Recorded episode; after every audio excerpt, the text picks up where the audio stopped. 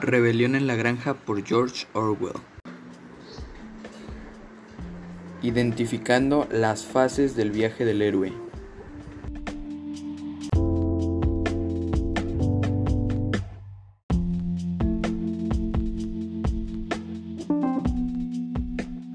El mundo ordinario es el estado de la granja durante la supervisión del señor Jones. Evento detonante el cerdo mayor les habla de la rebelión y el dominio de los animales en el mundo, siendo ellos la raza superior. Rechazo a la aventura. Algunos de los animales protestan acerca de la rebelión por el miedo al señor Jones y a los humanos. Encuentro con el maestro. El cerdo mayor les deja el mensaje del reinado de los animales y la canción Bestias de Inglaterra como legado, incitando a la rebelión. Primer umbral. Luego de no haber comido nada durante un día por el descuidado del señor Jones, los animales por fin se rebelan y echan al señor Jones de la granja, comenzando la rebelión. Primeros enemigos y aliados. En la granja animal se empiezan a producir conflictos que llevan a la creación de dos bandos, Napoleón y Snowball. Ambos son dos cerdos con un gran liderazgo en el grupo. Acercamiento. Durante el tiempo de la granja animal, después del señor Jones, se crean conflictos internos y ataques por parte de los humanos, como la batalla del establo de las vacas, la cual terminó con una victoria para los animales. Prueba final. Durante un conflicto entre Napoleón y Snowball, Napoleón en conjunto a sus perros atacó a Snowball y lo obligó a salir de la granja.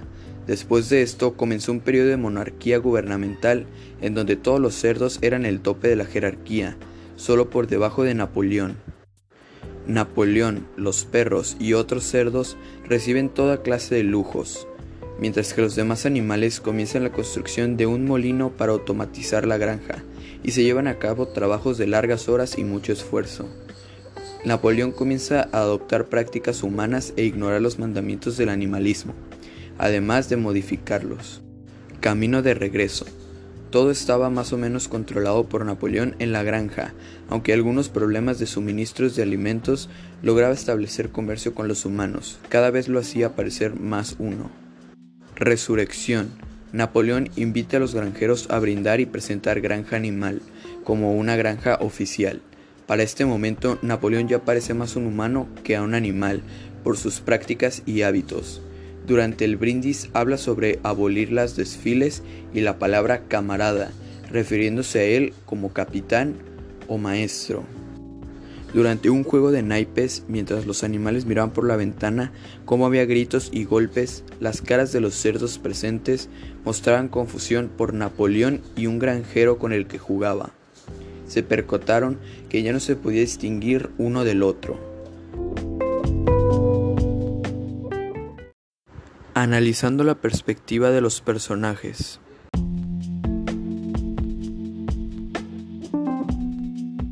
Snowball. En la historia, este personaje se nos presenta como un líder nato casi desde el principio, siendo él quien toma el mando de la rebelión luego de la muerte del gran cerdo. Tiene ideales democráticos, los cuales presenta dando a votación para todos los animales cualquier cambio en la granja se nota cómo mantiene un régimen equitativo dándole a cada quien lo que merece, hablando de comida y tareas. En general es un buen líder en la granja que podría mantener un orden pacífico durante mucho tiempo. Durante la batalla del establo de las vacas, se vio cómo está dispuesto a entregar la vida por la rebelión, siendo para mí el más comprometido por la causa, además de sus ideas para mejorar la granja con el molino esto nos da a entender que tiene un extenso panorama para trabajar a futuro.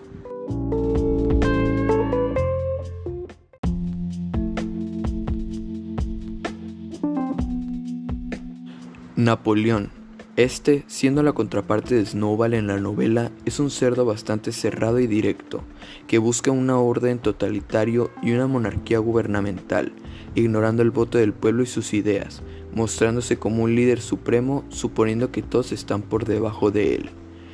Él, al igual que Snowball, está comprometido con la causa del animalismo, pero lo ven de manera diferente. Mientras que Snowball busca una democracia, él se inclina más a la monarquía totalitaria.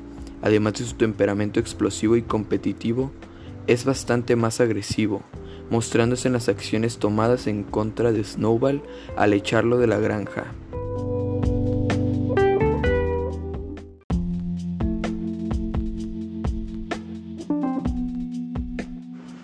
Squealer, el cerdo orador, aquel que informa a los demás animales sobre las reglas de Napoleón o sus peticiones. Para mí este personaje es bastante dependiente, ya que no tiene un carácter propio, más que informar lo que Napoleón pide y poco más. Lo que tiene es una gran habilidad para hablar y convencer, lo que le da un excelente punto en el trabajo que se le asignó.